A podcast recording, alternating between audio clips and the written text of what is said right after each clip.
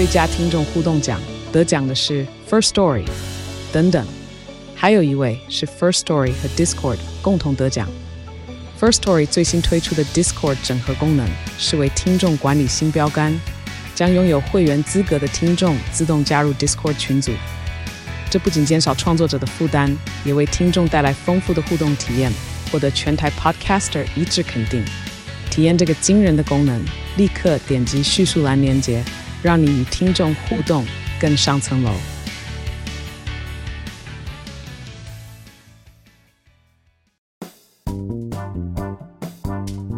各位听众朋友，大家好，欢迎收听《乌龟乌龟翘辫子》，我是 Danny，我是 Grace。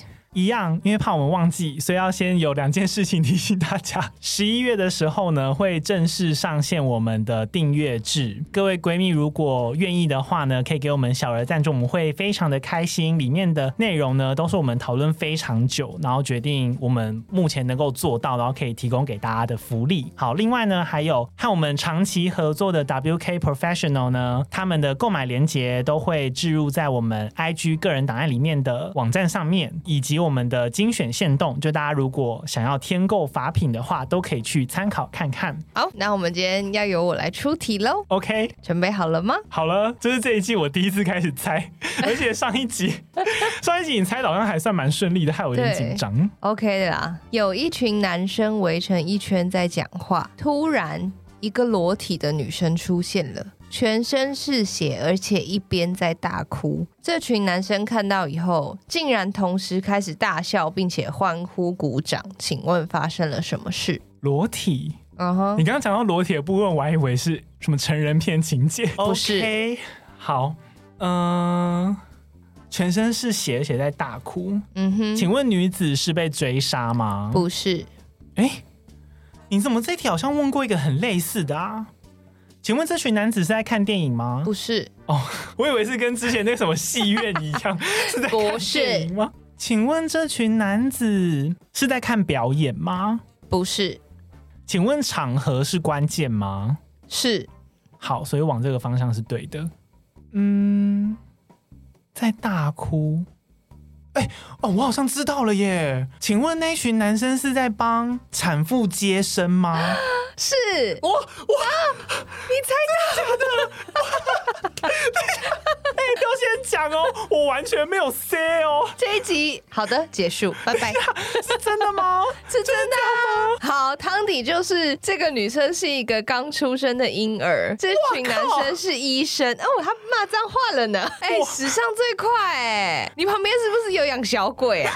偷看我的荧幕，我真的发誓，我真的是灵机一动哎，因为我最近刚好有朋友生小孩哦、oh,，OK，所以，我就想到说，哎、欸，对啊，血淋淋，然后又在哭，然后是不是史上最快耶？天哪，oh, 应该是说，那你的心灵很朴实，因为有很多人可能听到裸体的女生，又有一群男生，就觉得是不是什么强奸案还是什么之类的？可是你可能就是内心很朴实，你就是一直在想说什么场合会有裸体的女生，而且我。我朋友他前几天还传了那个血淋淋的照片，不是啦，他传了已经放在那个 那个温床哦，保温箱，温床是什么？保温箱里面的照片给我看，哇，哎，我是吓到哎、欸！温床，你以为宝宝是细菌吗？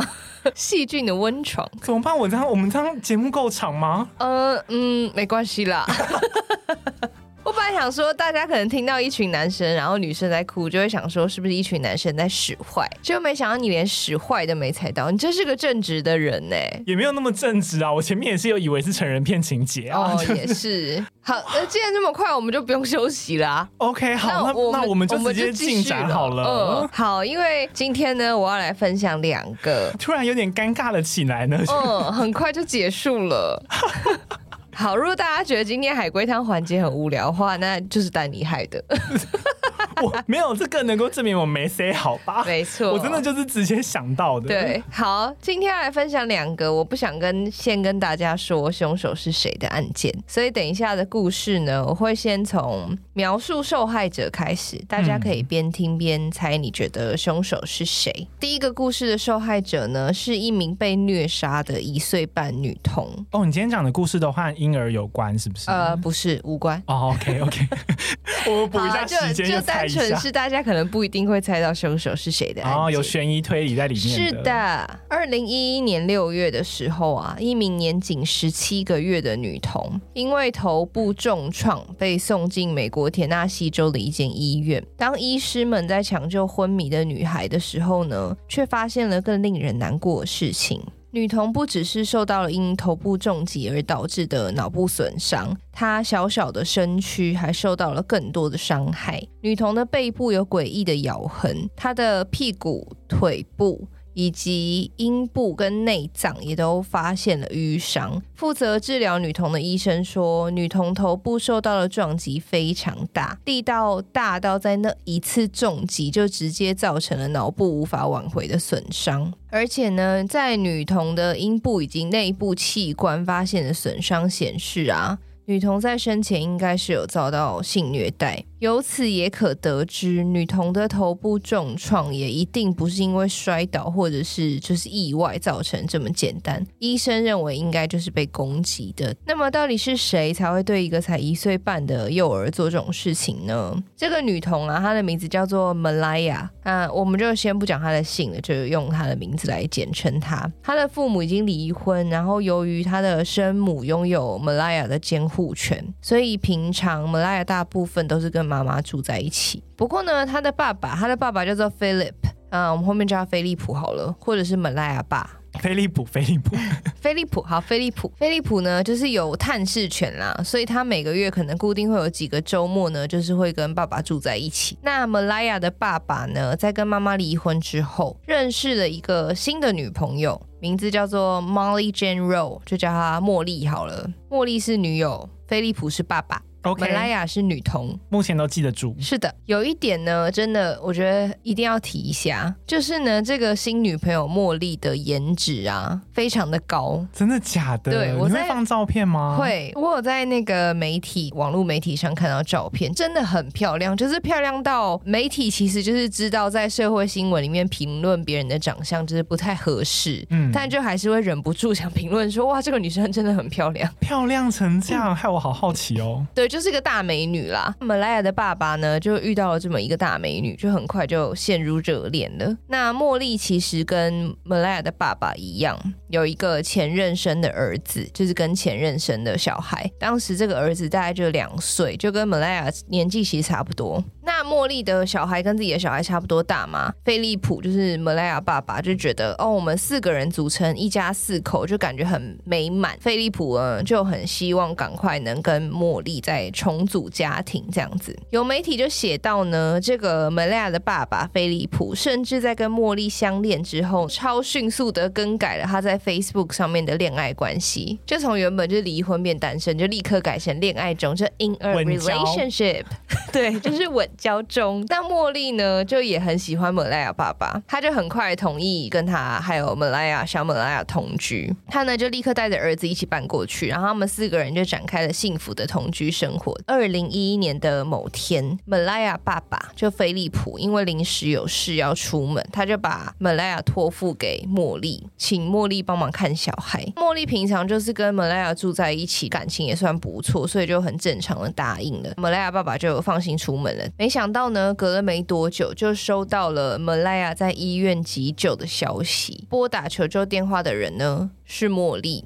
当救护人员将可怜的小 Malaya 送到医院的时候呢，他已经昏迷不醒，最后急救无效死亡。同时，医生们就是也发现了我们刚刚前面提到的屁股、腿部、阴部以及内脏的受伤痕迹。嗯，拨打求救电话的茉莉说，Malaya 在家里跟儿子玩耍，没想到儿子玩耍的时候呢，不小心玩过头了，就害 Malaya 摔倒撞到头，所以他才打电话求救。撞成那样子？对。可是后来呢，他就。又改口说，Malaya 在家中闹脾气。那茉莉在管教他的途中呢，不小心让 Malaya 的头去撞到桌子了。但是呢，这些都没有办法解释 Malaya 除了头部重伤之外，为什么还会有下体的损伤？对啊，而且甚至阴部那边，他应该穿着衣服吧？那是刻意攻击才会伤害到那里。啊、那警方呢？一开始因为就是怀疑有性虐待这件事情，所以就是立刻有点性别歧视的从门莱雅的爸爸调查了起来。就他们直觉就觉得小女童有被性侵，所以他们从男生调查起。嗯、但是呢，调查的结果发现，门莱雅包含头部以及下半身的伤口的造成时间，他们推估之后会有个时间点嘛？这个时间点呢，门莱雅的爸爸都在外出，就是他根本就是在别的地方，有不在场证明。对，所以他就不可能对门莱雅做这些事情。那这样子，嫌疑人其实就只剩下茉莉跟他两岁的儿子。嗯，大家就想说，该不会真的是摔倒撞到吧？就跟儿子在玩的时候，不可能，怎么可能？那警方就开始一直调查，一直调查，然后后来就发现呢，茉莉在跟门莱雅的爸爸同居之前，她有经历过一次流产。这一次流产，据传就对她造成了非常严重的精神上的影响。茉莉呢，就从那时候开始酗酒、滥用药物，还会使用毒品、预言。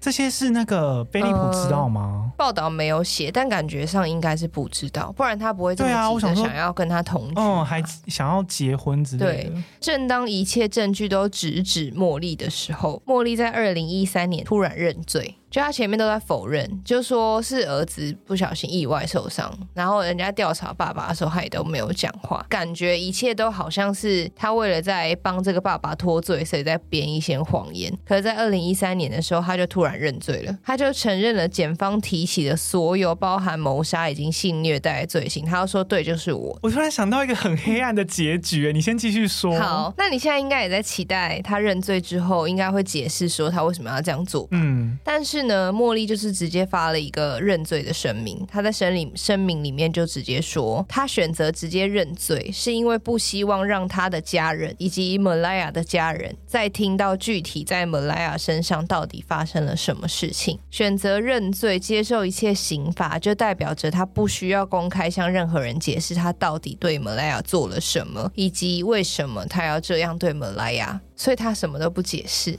他就是说，反正就是我啦，但是我不想和你们解释那个过程太多。对，代表他自己也觉得他做的事情很可怕，可是他到底做了什么事情就没有人知道。就这样子哦，茉莉就在没有做任何解释的状态下就认罪了，然后被判处无期徒刑。但是最快他在五十一年后可以获得申请假释的机会。五十一年也蛮久，也是蛮久的啦。就茉莉目前还被关在监狱里面，据传他可以申请假释的日期是二零六六年的六月十四号。哇，那个时候。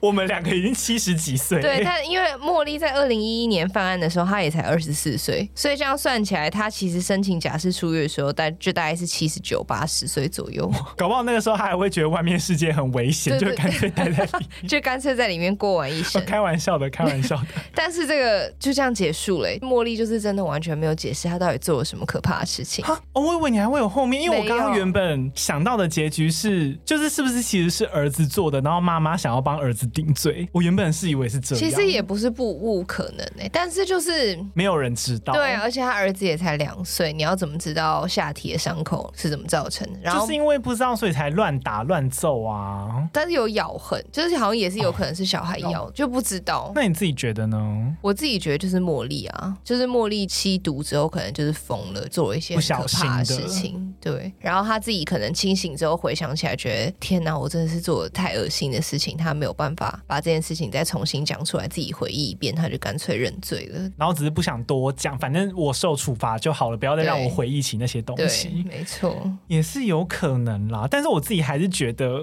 应该，我觉得是稍稍有问题。而且如果是妈妈打的，那为什么小孩那个男孩为什么会不知道啊？可是他才两岁啊，两岁他甚至语言能力都还没有发展完全，他要怎么？哦，对，对啊，也没办法讲。而且会不会他一天到晚看妈妈在殴打妹妹，所以他可能就。习以为常，对啊，然后他爸爸感觉可能就是一个偏锵的人啊，因为就有媒体故意又报道说，菲利普在茉莉认罪被关之后，菲利普就是又立刻改了 Facebook 的感情状态，就又恢复单身。对，没有人这样讲了，但我就想说，菲利普是不是其实是一个很强的人？我觉得这样听起来蛮像。对啊，就感觉他好像有可能是一个颇强的人。而且我们刚刚前面那一段很像在猜海龟汤哎。对啊，就是补前面那，就是故意就不知道到底是谁是凶手，因为大家其实真的都有性别歧视，就是一开始就想说肯定是菲利普，嗯，或者是其他什么邻居亲戚中的男生才会有性侵小女孩这种事情。我觉得一定是到就是茉莉的背景就有吸毒背景之后，大家才会觉得哎、欸，那有可能会是他。没错，可是中间就也隔了两年呢、啊，因为是二零一一年案发的，然后二零一三年茉莉才认罪。没错，好，这是第一个故事。那我们现在休息一下，待会继续讲第二个被害者呢，是一个肚子被刺穿的孕妇的故事。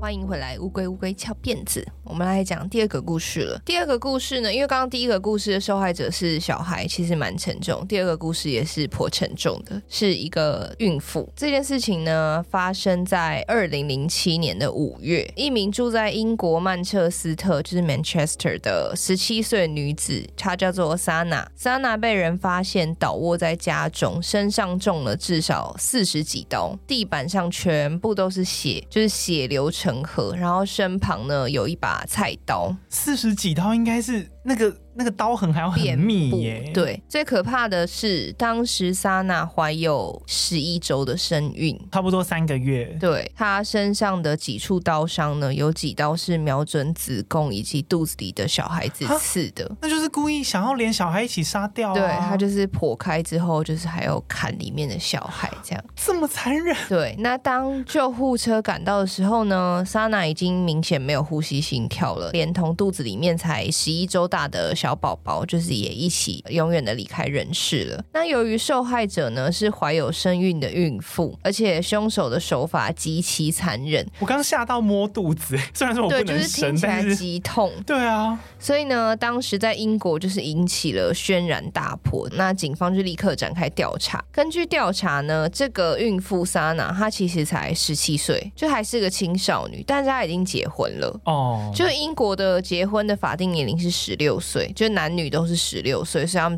他是合法可以结婚的。那老公呢，没有那么年轻，但我没有查到他到底几岁，但是他是已经出社会的人。他是一个叫做阿里的男子，他是一名商人，家境正常，也没有前科。唯一呢，关于这个阿里比较让人起疑的是，阿里并没有忠于自己的婚姻。他虽然跟莎娜结婚，而且还就是让莎娜怀孕了，但是他另外还有个女朋友叫做 Mindy。那还有改 Facebook 的感情状态吗？呃这个倒是没查到 Open relationship，开放式关系 倒是没查到。但是 Mindy 呢，跟阿里是二零零五年的时候在夜店认识的，就是案发大概两年前。他们从认识之后呢，就打得火热，经常在 hotel 啊就约会，做一些开心的事情。是的，让人很快乐的事情。那 Mindy 呢，就非常爱阿里。当时她也才二十几岁，但她就决定未来她就是要嫁给阿里，非阿里她不嫁。爱成这样子。对，但是呢，不管他们。如何爱的火烈，阿里就是一直都没有要娶 Mindy 的意思，然后 Mindy 就有点不爽，他就一直不断在催婚，就不断的追问，就说你到底为什么他妈的不娶我？哎、欸，这小三很积极耶。对，但是好，我后面再继续讲。阿里呢，这时候就跟他讲说，我真的没办法跟你结婚，因为我有一个不能跟你结婚的理由。Mindy 就觉得很莫名其妙，他没有透露告诉他说他已婚吗？没有。哦，但是他就跟他讲说，我有不能跟你结婚理由。那 Mindy 呢，他就已经是一个会逼婚的人，他一定也是会打破砂锅问到底，为什么不能娶我？你告诉我，Tell me，对，Tell me。Why？好，阿里就说，因为我们两家的宗教信仰不一样。阿里家呢是穆斯林，就是回教，但是 Mindy 家呢是虔诚的印度锡克教教徒，宗教信仰不同，他们就不能结婚。因为在呃伊斯兰教的教义里面，你只能穆斯林跟穆斯林结婚，嗯、就是你不是穆斯林的家庭是不能通婚的。那阿里就想说，Mindy 家也是非常传统的宗教家庭，不可能为了让女儿出嫁而改信宗教嘛？他就觉得说这样子。就可以摆脱 Mindy 了吧？没有想到 Mindy 实在太爱阿里了，他马上就说：“那我改信伊斯兰教。”我跟着你一起信宗教，这样子我就我们就可以结婚了吧？好冲哦！对啊，这样就没问题了吧？没有事情可以阻挠我们了。等下你会提供阿里的照片吗？我可以知道阿里会，会的 到底是多有魅力吗？呃，没有，他是不是开心的事很厉害？他很能让 Mindy 非常开心，这我就不知道了。可能他就可以让他很快乐吧？因为你也说他好像家境小康，也不是特别，就是没有特别，他就是个商人啦，跟学生比可能很不错吧？哦，对，就 Mindy 是一个在念牙医的学生哦，所以他就是可能就还是穷学生。那有一个。也不是他为了钱啊，这样讲好像是 Mindy 为了钱，不是不是，没有没有报道这样说，就只是 Mindy 可能就是在他那个年纪遇到了一个成熟的男子，他就是非常吸引他，对，他就觉得这个人就是他理想的结婚对象。好，就在刚刚 Mindy 不就以为没有任何事可以阻挠他跟阿里了吗？此时此刻，他就发现了，在跟阿里谈了两年的恋爱之后，他才发现阿里根本就不是因为宗教的问题不能跟他结婚，是因为阿里早就有老婆了。Get married。没错，而且这个老婆已经怀孕了，就是在 Mindy 知道这件事情的时候，Sana 就正怀着身孕。那知道事实之后的 Mindy 就很伤心又很生气，因为他就是非常投入在这段感情里面嘛，结果就被渣男阿里这样骗了两年，还甚至要改宗教。对，他就多爱他，深爱他，因为你知道，他如果要改信宗教，对于你原他的原生家庭来说，你是被大抗争呐、啊。对，那怒火攻心的 Mindy 呢，接下来就做了一件很。多女生在发现另一半有小三的时候都会做的事情，你猜是什么？一哭二闹三上吊是吗？不是，他做了一件更有骨气的事，就是他要戳破这个渣男的理想泡泡，跑去直接找 Sana 吗？他要去找原配摊牌。接着呢，Mindy 就直接决定，他就是直接开车冲到 Manchester，冲到曼彻斯特去，他就是去找原配，要去找 Sana。哇，我觉得我好像在听一出连续剧哦。对，那我看了很多报道，因为我看的时候也觉得很疑惑，Mindy 为什么会知道 Sana 家的地址在哪？哎、欸，对，对，就可能女生就是一。俩起来可能变柯南吧，肉搜、就是、对，直接查到还是女性的直觉可以做到这一点，就不知道也或许是中间阿里其实有跟他讲，或者是其实那曼彻斯特房子是阿里的其中一个房子，哦、或者是 Zenly 定位对，但是这个我就没有查到，所以不知道。那时候还没有 Zenly 啦。总之，Mindy 就杀去找原配 Sana 了嘛，想摊牌，她想要告诉他说，你老公就是个乐色大渣男，他让你怀孕的同时还有小三，而且他跟我这个小三已经到处开房间，就是开了两年了。我们打得火热，我们玩得很开心，我们很快乐。那 我后来推估，应该是阿里跟 Sana 结婚前就跟 Mindy 在一起了，然后中间就是被可能 either 是家人指定他们成婚，或者是他自己就是喜欢 Sana 就结了婚。隔没多久就让 Sana 怀孕了，然后他也没有打算跟 Mindy 分手，就打算一直拥有一个老婆跟一个情妇，然后双方都不要知道就好了。嗯，就他就是个大渣男啦。总之呢，Mindy 就是去摊牌了，但是在 Mindy 离开 Sana 的住处过后没多久，Sana 就就被他的家人发现倒卧在血泊中，画面就如同刚刚开头跟大家说的一样，身上都是刀伤，然后怀着小孩的肚子也被刺穿了。那当警方调查现场的时候，就发现一件有点怪的事情，就是。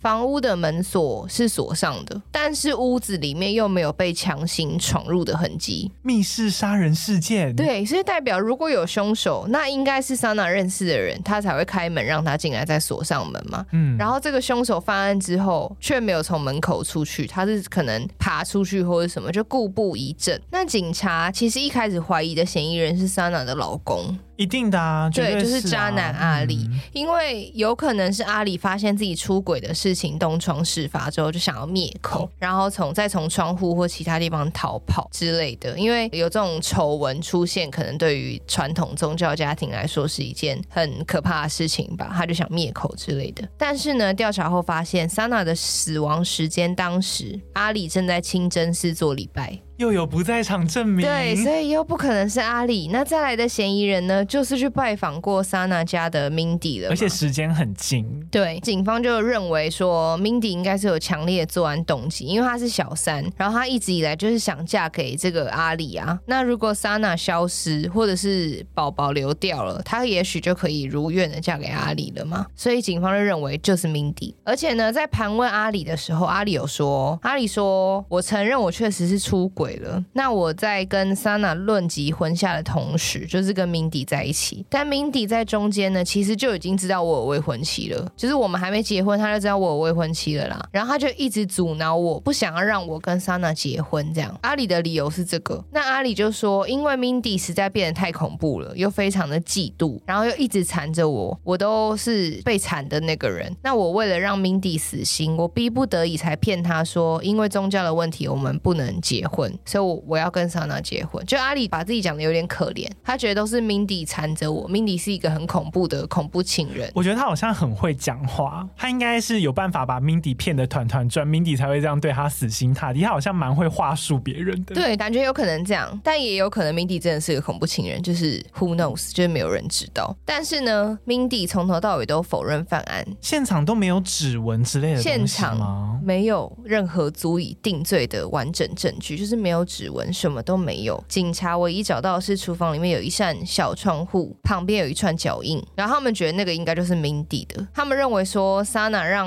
Mindy 进门以后，Mindy 就戴上手套就要犯案，因为他原本就有预谋要犯案，要杀 Sana，他才跑来的。就他根本不是要摊牌，就是来杀人的，所以就是没有留下任何指纹，然后又为了故布疑阵，所以从窗户爬出去。这样子房门就会是锁好的。嗯，那 Mindy 当然也有解释啊，他说我的确是有拜访 Sana，但我真的是去摊牌的，因为摊牌之后我就离开了，我根本不知道 Sana 发生了什么事情，为什么会死掉。而且窗边脚印是我的没错，但是因为 Sana 叫我爬上去帮她修窗户还是干嘛？等一下太怪了，这边太怪了。所以他说他有爬上窗台，是因为这样，所以才会有脚印。他如果要修窗户，怎么不叫阿里修？干嘛要叫他修？阿里不在啊，然后 Sana 有。那么急，窗户是怎么了？就叫小三帮他修窗户。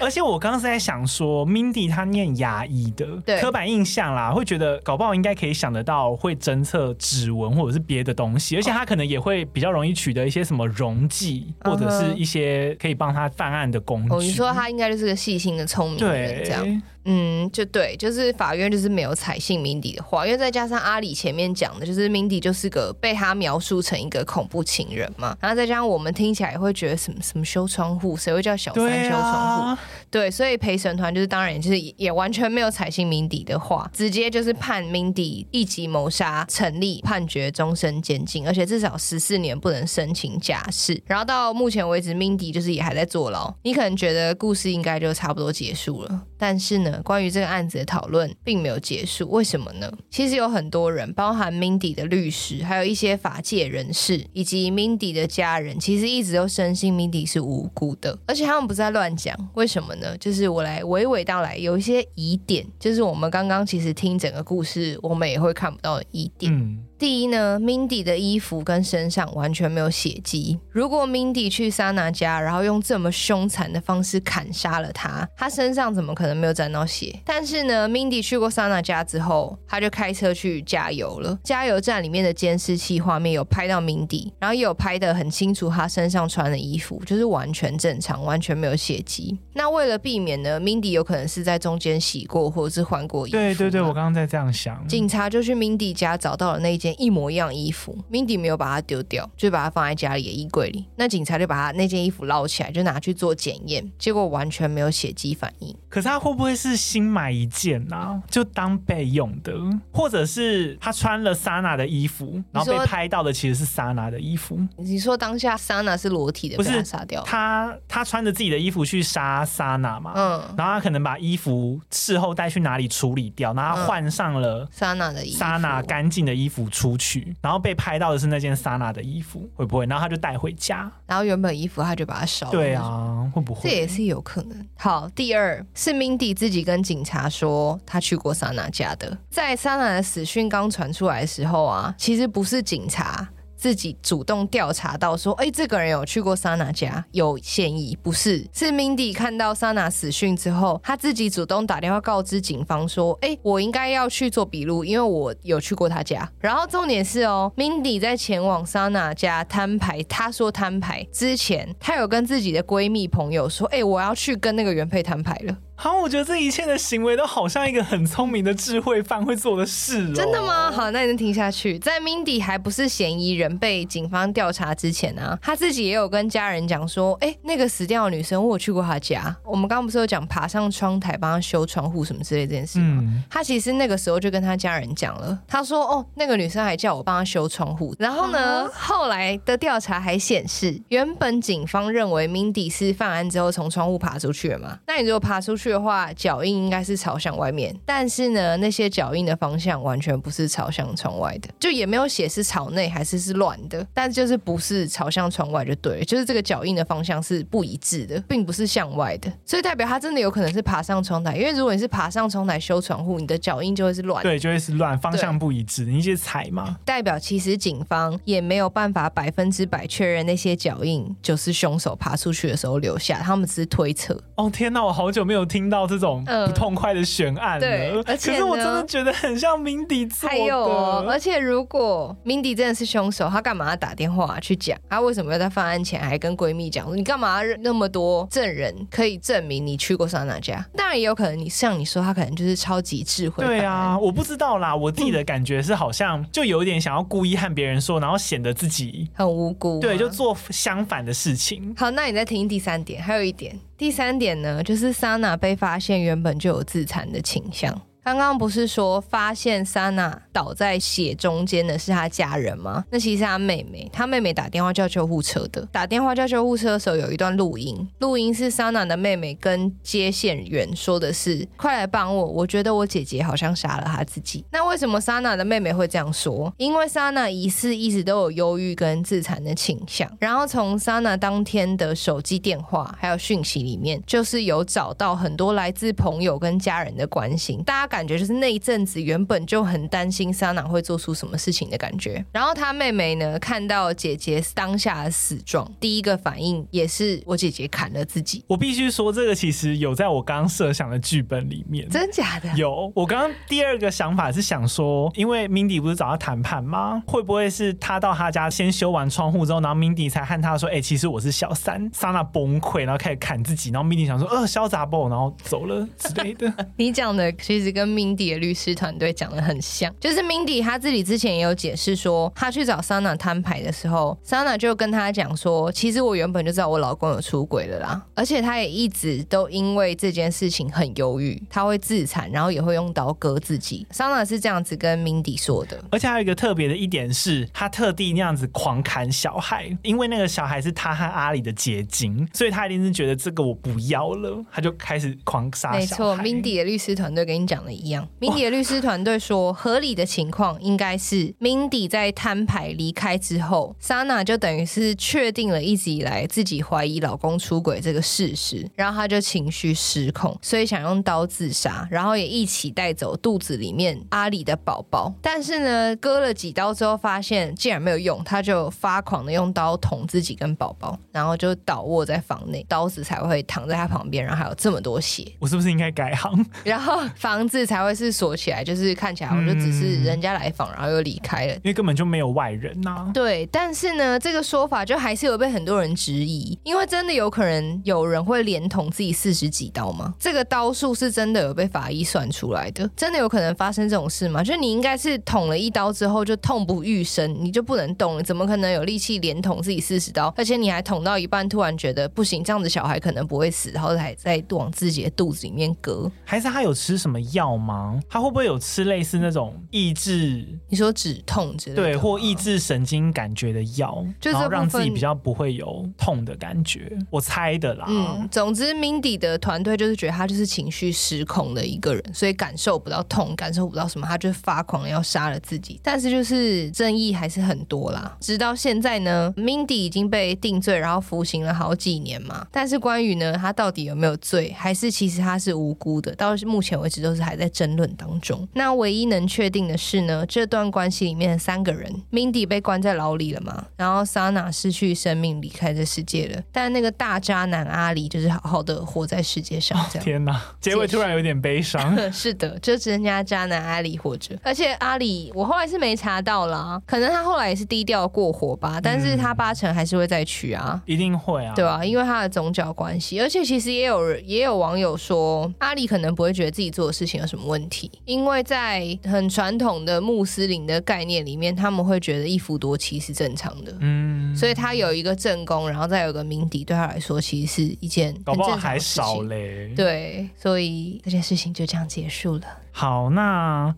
啊，好不痛快 哦，真的好不痛快。我也我们很久没讲悬案了耶。对对啊，好了，那各位闺蜜，如果对这个案件有什么想法，或者是你觉得凶手是谁呢？欢迎你到我们 Apple Podcast 下面留言，或者是到 IG 的贴文下面留言和我们讨论。今天节目的后面呢，因为我们前面海龟汤的篇幅有一些稍短，所以呢，我们决定要来念一下最近 Apple Podcast 上面我们节目的留言。那也是因为我们想说以后不要集中一次讲啦，偶尔。累积到一个量的时候，我们就和大家说，可以让大家比较及时的获得我们的回馈。首先呢，是这个洞洞小姐，她说下次能附上新闻连接吗？她说大致上觉得节目整体很不错，但希望下次讲新闻时事的时候，也可以把新闻连接贴出来，不然有时候听一听想找新闻来看，未必能找得到。谢谢。这个好像我觉得有点难呢，因为其实我们都会交叉比对，如果真的要放的话，好像。我们会可能会整理，你可能会看到八十个连接。对啊，真的会蛮多。不过我们尽量想办法，看有没有机会可以放，我们会列入考虑。再来是这个老朋友嘻嗨了，嘻喝了。他说：“拜托第五季改版，不论怎么改，丹尼跟格瑞斯都不能退休，也不能转幕后哦。你们是最棒的组合。”好了，没有啦，还是我们两个啊。这季还是我们两个人主持，就只有我们两个。你们还以为有谁啊？好，再来是来自网友叫蓉姐，她好可爱，她还附了一个 emoji 是融化的，那最新的 emoji。对，她说最喜欢的 podcast 节目，她说原本是在推荐滑道，点进来听了一集以后直接爱上，每天睡觉都会听，也会推荐给朋友入坑，希望节目可以一直做下去。好的，我们也希望。再来下一个是呃驴，等一下，他的名称，他的名字啊，呃驴。他说：“拜托你们快点更新啦！”而且他还打“更”，还打错字，他打“脚跟”的“跟”，所以他是不是更新是更新？他说：“求求你们快点更新，我等到都快崩溃。八月二十几号到现在都九月十九号，快一个月了还不更新，是要把我气死吗？” 他说：“总之快点更新，好啦，都记得对啊，我们更新了啦，现在每周四更新了啦。好，那今天的最后。”后两个留言，一个是他说听三分钟直接被圈粉，喜欢两位主持人轻松但不随便的主持风格，适合睡前听又不用太害怕，非常谢谢你。再来下一个是，哎，他的昵称叫做懒呢，他是骂我们吗？他的昵称是烂，真的，可是他的标题打爱你。好的，我有点我有点混乱。他说原本可能没很好笑，听到笑声有加分的效果，会跟着一起笑。最爱地狱梗，拜托多说一点。如果我们不会被告的话，我们会会努力。但是我还是有点在意那个烂，就是很小气，只看不好的部分。你才烂嘞！好了，欸，搞不好他打错，你干嘛这样？搞不好他其实是要打蓝，或还烂烂。之类的，对，好，没关系，你有机会再跟我们补充好了。总之，非常谢谢你们的留言，你们的鼓励，我们都有看到。那我们今天的节目就到这边结束喽。同样的，如果你喜欢这个节目，欢迎留下五星好评，然后也可以到 IG 来找我们玩。我们的 IG 是 T U R T L E D I E 零三。更重要的是，可以赞助我们，或者是订阅我们的节目。你们的小额支持都是我们更新节目的最大动力。那我们今天这集就到这边结束喽。那我们下个礼拜四再见。我我是 danny 我是 grace 拜拜